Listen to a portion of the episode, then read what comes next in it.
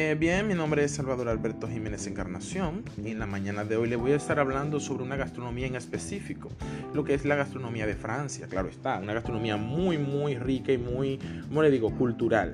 La gastronomía de Francia se caracteriza por la variedad de frutos en su diversa región francesa, así como el refinamiento desde el 16 de noviembre del 2010 está incluido en la lista del Patrimonio Cultural Inmaterial de la Humanidad.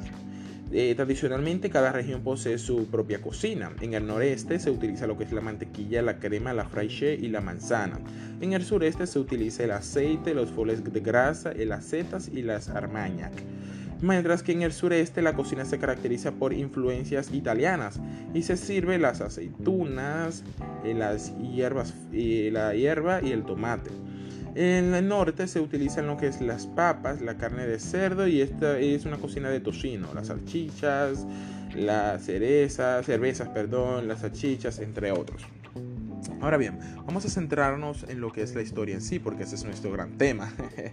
bien, la historia de la gastronomía francesa en sus inicios se desarrolló en lo remota, en lo que es la Edad Media, época en la que los franceses trataron de desarrollar platos más elaborados. En esta época los banquetes también eran un isse de table, un table, que en el tiempo evolucionó hasta lo que se conoce como el postre actual.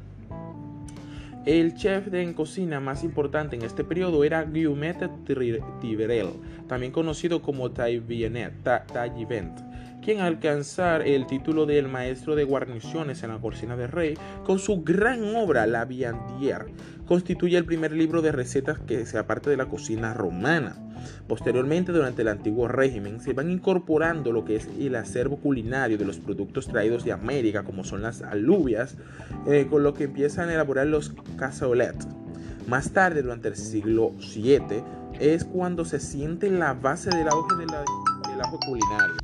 El auge culinario que conocemos actualmente. El padre de este cambio es el cocinero Francois Pierret Lavaret, autor del libro Coisier Francois, eh, que supone una auténtica revolución en materia culinaria. Su obra se trata del primer eh, recetario donde los platos aparecen clasificados por orden alfabético. Bueno, eso fue un poco de lo que es eh, la historia, de lo que es la evolución y un poco de lo que se trataron los grandes chefs de lo que es la gastronomía francesa. Pero no cabe destacar que durante este periodo de la Revolución Francesa aparece Mairén Antonio, cuyo legado es denominado uno de los fondos de zarza a partir del cual se llega a lo que es el amplicismo del repertorio. Se trata de la zarza española, Moloutet. O sea, ahí comienza lo que es la salsa española. Eh, también la bechamel, la holandesa y, la de tomate, métodos usados eh, por culinarios franceses, eh, sufriendo una rebelión de las últimas décadas de lo que es el siglo XIX. Se puede ver que ya se puede notar donde Francia dio su auge en lo que es estas grandes salsas. Fue más que un placer para mí. Espero que le haya gustado.